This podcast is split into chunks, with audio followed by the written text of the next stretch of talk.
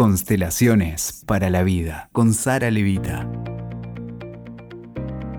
Bienvenido a un nuevo espacio de Constelaciones para la vida. Estamos acá nuevamente junto a Sara Gloria Levita y decidimos que vamos a dedicarle este podcast a hablar sobre el disfrute, principalmente porque en los talleres, en las consultas, hay un patrón que une a muchas personas que sienten que tienen todo lo requerido en la vida, salud, prosperidad, un trabajo que disfrutan, familia, y sin embargo se sienten insatisfechos o sienten que no tienen la capacidad de disfrutar el famoso ahora. ¿Hay un patrón común para todos los que tenemos dificultad para disfrutar? Bueno, ante todo, gracias Nati, gracias a todos por, por compartir este espacio que nos permite quizás poder reflexionar y poder tomar aquello que, que a tantos quizás los pueden encontrar o nos pueden encontrar en la vida. Ciertamente es frecuente de pronto encontrarte con personas que, que llegan con esos planteos a los talleres, a las consultas, tal como vos decís. Y uno se pregunta cuál es la razón por la cual este patrón que la gente reconoce lo sigue repitiendo a lo largo del tiempo, se sigue repitiendo a lo largo del tiempo, a pesar de la disposición, de la voluntad y de la intención de hacer algo diferente.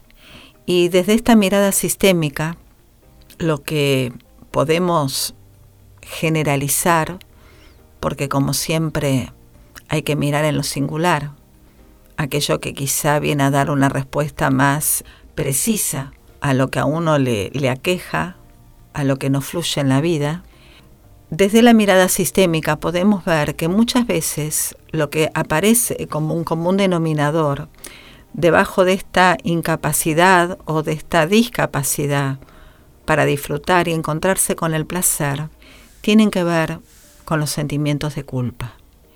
En otros casos tienen que ver con una fuente de amor que no se pudo tomar. En otros casos tienen que ver con implicancias que se tienen con destinos de aquellos que llegaron antes que tampoco tuvieron esa posibilidad. O que quizá la tuvieron y no llegó el permiso. Entonces, si estás de acuerdo, me gustaría abrir estas posibilidades que quizás nos ayuden a reconsiderar en lo propio de qué se trata, lo que más fuerza tiene para cada uno que dé cuenta justamente de esto que, que, vos traes, Nati. Entonces podríamos decir que hay tres patrones principales o generales que tienen que ver con la culpa, la fidelidad al clan, la pertenencia, probablemente, y la incapacidad de tomar amor. Sí, yo me animaría a decir generales, no sé si principales, porque para cada uno lo principal es lo propio. Es muy importante eso ¿Qué que te parece? Me parece maravilloso, toda una ¿Eh? definición. sí, me invitas a pensar esto. Entonces, en principio, el amor que no se pudo tomar, lo que me, me surge compartir es que mm, en realidad durante muchos meses dentro del vientre materno vivimos en un estado de plenitud, de bienaventuranza, de quietud, de abastecimiento, de eso que va construyendo el cuerpo y va alimentando aquello que a medida que el cuerpo se va desarrollando va siendo parte también. Y, hago esta introducción porque así como en otros podcasts hemos visto cómo la vida empieza con la madre, también el hecho de poder tomar la vida y vivir en plenitud va a ser resultado del amor que hemos sido capaces de tomar, esa primera fuente de amor que vino de su mano. Por eso nos encontramos a veces con, eh, con testimonios en donde claramente han recibido la vida y sí, la han podido tomar en plenitud por este proceso que han sido capaces en cuanto al amor de la madre, haberlo tomado en algún momento y hay otros testimonios donde esto no es posible. Hellinger ha dicho alguna vez que mm, aquellos que han tomado el amor de la madre se le nota en el brillo de la mirada. Necesito hacerte esta pregunta, que va a contestar un montón de otros podcasts en los que nos hemos encontrado. ¿Qué significa tomar el amor de la madre? ¿Puedes explicarlo para los que nunca han ido a constelar, por ejemplo? Tomar el amor de la madre significa que más allá de la experiencia personal que a uno le pudo tocar vivir, más allá de que se haya conocido o no a la madre, más allá de que una madre haya estado disponible o no, más allá de que de quienes nos pudieron criar, más allá de la cantidad de horas o de la calidad de tiempo que una madre pudo estar con uno o no, poder verdaderamente mirar algo mucho más grande, que es la fuerza de la vida que a través de ella nos llegó. Entonces tomar el amor de madre tiene que ver tal vez con una emoción una sensación de agradecimiento a ella. Sí, tiene que ver en, en realidad con el poder reconocer lo que es, el poder entender quizá porque no estuvo disponible, y esas comprensiones llevarnos en algún momento a sentir a lo que ha sido y a lo que es. Porque el asentimiento nos invita a inclinar la cabeza. Cuando uno dice sí, inclina la cabeza, ¿verdad?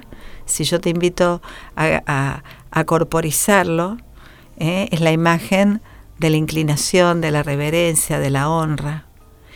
Entonces cuando somos capaces de poder mirar lo esencial, más allá de aquello que tuvimos que atravesar, tuvimos que padecer, en ese instante tomamos el amor incondicionalmente y agradecemos incondicionalmente algo tan grande y tan sagrado que a través de ella y junto a ella se nos permitió. Necesito hacerte dos preguntas. Cuando eso sucede, cuando finalmente lo logramos, todas esas historias hacia atrás de dolores, de carencia, de ausencia y todos esos patrones que probablemente todos tenemos que sanar, dejan de doler. Me hiciste acordar que hace no tanto tiempo un día le preguntaron a Hellinger qué porcentaje de amor había tomado de la madre. Y él dijo un 75%. Quiero decir con esto que terminar de tomar finalmente el amor, entiendo que es la vida misma, la que te va permitiendo ir tomando cada vez un poco más. Y uno va dándose cuenta por cómo la vida va eh, respondiendo a, a eso que fuiste capaz de alcanzar. Y ahora voy a abrir esto, pero no me quiero ir de tu pregunta. Em, yo entiendo que cuando uno es capaz de tomar ese amor, quiero decir, tomarlo incondicionalmente y agradecer incondicionalmente eso tan grande que llamamos vida, con todo lo que implicó darnos a luz y con todo lo que implicó los años de crianza y con todo lo que fue implicando aquello que hemos recibido como parte de lo que nos fue construyendo, entiendo que el universo como respuesta espiritual lo devuelve, por ejemplo, en la forma de placer, en la forma de bienestar, en la forma de todo aquello que para cada uno es vida. Por eso, el poder disfrutar tiene tanto que ver con la capacidad que hemos tenido de tomar ese amor para que el universo, como respuesta de un amor más grande que es el amor del Espíritu, nos lo devuelva en lo que para cada uno es vida. Y la vida, por supuesto que tiene que ver con esto de poder tomarla en plenitud, y muchas veces tomar en plenitud la vida es a través de esto que nosotros llamamos disfrute, placer, relax, gratitud, todo aquello que va a alimentar otros cuerpos que también nos habitan y verdaderamente nos llevan a, a recordar que todo está dentro nuestro. Te referías hace un momento a que otros de los patrones que nos impiden el disfrute a pesar de tenerlo todo según la mirada de cualquier otro, siempre estamos atravesados por eso también. Tiene que ver con la culpa. Cuando decís culpa, ¿se refiere a qué tipo de culpa? ¿Es una herencia? ¿Es social? ¿Es genético? ¿En qué nivel se establece? Desde mm, esta mirada, el sentimiento de culpa, en muchísimos casos, tiene que ver con lo que Hellinger ha llamado la culpa del sobreviviente. Quiero decir con esto que, por ejemplo, muchas veces somos sobrevivientes a, hermanos que nacieron y perdieron la vida, o a hermanos que quizá nos llegaron a la vida, o quizá hermanos con quien fuimos gestados y se reabsorbieron sin dejar rastro alguno, sin embargo el alma, como ya sabemos, conserva esa memoria. Y ese sentimiento de culpa, por supuesto, como siempre, deviene en un castigo, porque siempre detrás, después de una culpa, hay un castigo. Y muchas veces el autocastigo tiene que ver justamente con el no darnos permiso a vivir la vida plenamente. Por eso en algunas cuantas ocasiones hemos visto cómo la dificultad de disfrutar la vida, cómo la dificultad de tomar esos momentos que nos regala la vida, cómo la dificultad de, em, acercarnos a esos instantes con un mm, profundo sentir de que merecemos esos instantes en nuestra vida, en realidad eh, son eh, formas en donde lo que queda encubierto son sentimientos de culpa que por supuesto no son conscientes que de esa forma pagamos, autocastigándonos, saboteando un instante de plenitud, saboteándonos un momento placentero, saboteándonos un encuentro que nos colma, saboteándonos una oportunidad que nos da la vida, saboteándonos el estar disponibles para vivirla. Hace unos días un compañero me decía, la felicidad se mira por el espejo retrovisor del auto. Yo me revelo a creer que eso sea así, pero si miro hacia atrás en mi vida, es muy posible que ahora recuerde lo feliz que era y no sea consciente de lo feliz que estoy siendo en este momento. Esto también forma parte de un, del sistema de las constelaciones que podemos usar a nuestro favor. Sí, yo entiendo que, que en realidad me escuché hace un ratito compartir una palabra que tiene que ver con el merecimiento porque mm, recibir la vida la hemos recibido todos. Tomar la vida no es lo mismo. Recibir un regalo lo recibimos alguna vez. Tomarlo, disfrutarlo, usarlo, recordar quién nos lo regaló, es otro tema. Yo lo que quiero decir con esto es que mm, desde lo que las constelaciones proponen, Hellinger un día ha dicho, la felicidad que permanece es resultado de haber tomado el amor de nuestros padres, porque alguna vez eso como huella en nosotros, mientras íbamos desarrollándonos y creciendo dentro del vientre materno, como resultado de un encuentro entre una madre y un padre, así ha sido. Entonces, cada vez que somos capaces de tomar ese amor, volvemos a reactualizar, a, reactivar, mejor es esta palabra, eh, aquello que alguna vez ya fue y que el alma recuerda, aunque nosotros no tengamos memoria. Hablamos de la incapacidad de disfrutar, de conectar con el placer, con el merecimiento, y nombrábamos que hay patrones generales, no principales, tal vez para mm. nuestra vida, es así, que tienen que ver con la culpa la incapacidad de tomar el amor de los padres y también la mm, necesidad de pertenencia al clan, donde probablemente nuestros ancestros hayan padecido la vida. Y entonces si nosotros empezamos a disfrutarla sentimos que no los estamos honrando porque el mandato fue sangre, sudor y lágrimas, ¿no es cierto? Sí, vos sabés que eh, Hellinger, Bert Hellinger también nos regaló alguna vez un término que quizá no es fácil de comprenderlo, a mí particularmente me llevó todo un tiempo, que es el término de la mala conciencia, porque en realidad una de las necesidades básicas que tiene el ser humano es la pertenencia. Y con tal de pertenecer, quiero decir de mantener esa buena conciencia que nos garantiza la pertenencia al clan, somos capaces de repetir historias, de pagar en el lugar de otros, de vivir como vivieron otros, de sacrificar como también se han sacrificado en algún momento. Y cuando digo otros, va más allá que los hayamos conocido, que sepamos de ellos, es simplemente una herencia invisible que ya sabemos, es una herencia invisible que a cada uno nos habita y esa memoria el alma la conserva. Tenemos un inicio de conversación para empezar a preguntarnos por qué no podemos disfrutar. ¿Qué otras preguntas nos podríamos hacer si sentimos que esto que se está manifestando en este podcast nos pasa? ¿Hay una forma de empezar a resolverlo? Yo entiendo que una de las primeras preguntas que nos podemos hacer es quizás a quién desde algún plano estamos siéndole leal, con quién nos estamos identificando y me surge compartir una de las frases que a veces nos permiten hacer una mirada más profunda hacia aquello que todavía es necesario revelar.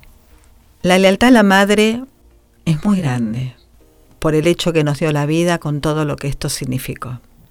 Entonces es muy frecuente que desde algún lugar los hijos no nos permitamos ser más felices que ella. Y eso es algo que nos atraviesa y nos encuentra de una forma muy generalizada. En las constelaciones lo vemos esto permanentemente. Justamente para poder garantizarnos la pertenencia, somos capaces de sacrificar buenas oportunidades que tenemos en nombre de repetir un destino o no permitirnos ser diferente a lo que quizá nuestra madre vivió. Entonces, la frase que me surge compartir es esta. Querida mamá, te prometo no ser más feliz que vos. Ahora te libero de mi promesa y me propongo hacer algo muy bueno con mi vida, honrando tu nombre, tu memoria, tu destino, tu amor. Maravilloso. Solo voy a tomarme un segundo para respirar después de esta frase y hacerte una última pregunta. Mientras vos describías la importancia y la implicancia que tiene la madre en nuestra vida, más allá de su figura humana, ¿sería como un rol también, como un arquetipo, como una presencia o tiene que ver con... Es quien nos dio la vida, es quien arriesgó su vida para que estemos vivos, es quien arriesgó su salud física, incluso psíquica, para que nosotros lleguemos. Gracias, me hacía esta pregunta también es lo que pasa muchas veces en otros mundos vinculados con la prosperidad económica y demás, donde afirman que muchas veces eso se boicotea porque uno no puede ganar más dinero o no tener otra posibilidad mayor a la que tuvieron sus padres y así hay un camino de boicot. ¿Está vinculado? Sí, yo me animaría a decir que hay muchísimas instancias cada vez que en la vida algo no fluye que tiene que ver con esto, porque la manera de poder querer garantizarnos esa buena conciencia, identificándonos con destinos que quizás no pudieron ser felices, no solo en lo económico, en lo económico, en la abundancia, en la salud, en la pareja, en la relación con los hijos. Digo, hay tantas maneras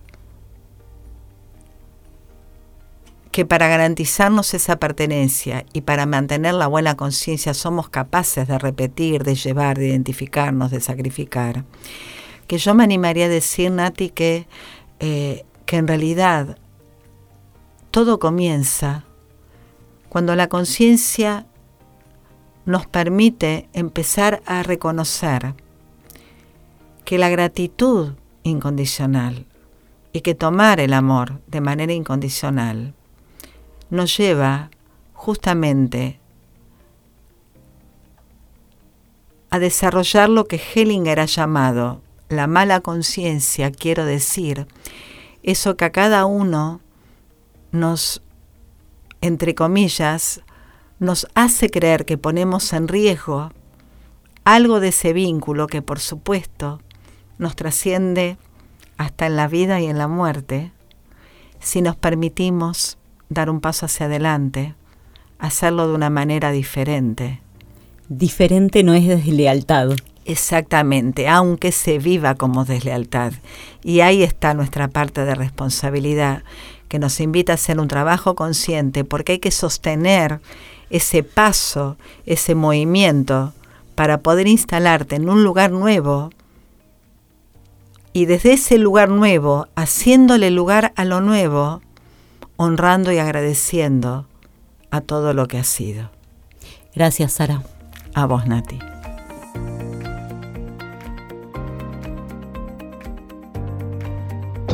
Escuchaste Constelaciones para la Vida con Sara Levita. WeToker. Sumamos las partes.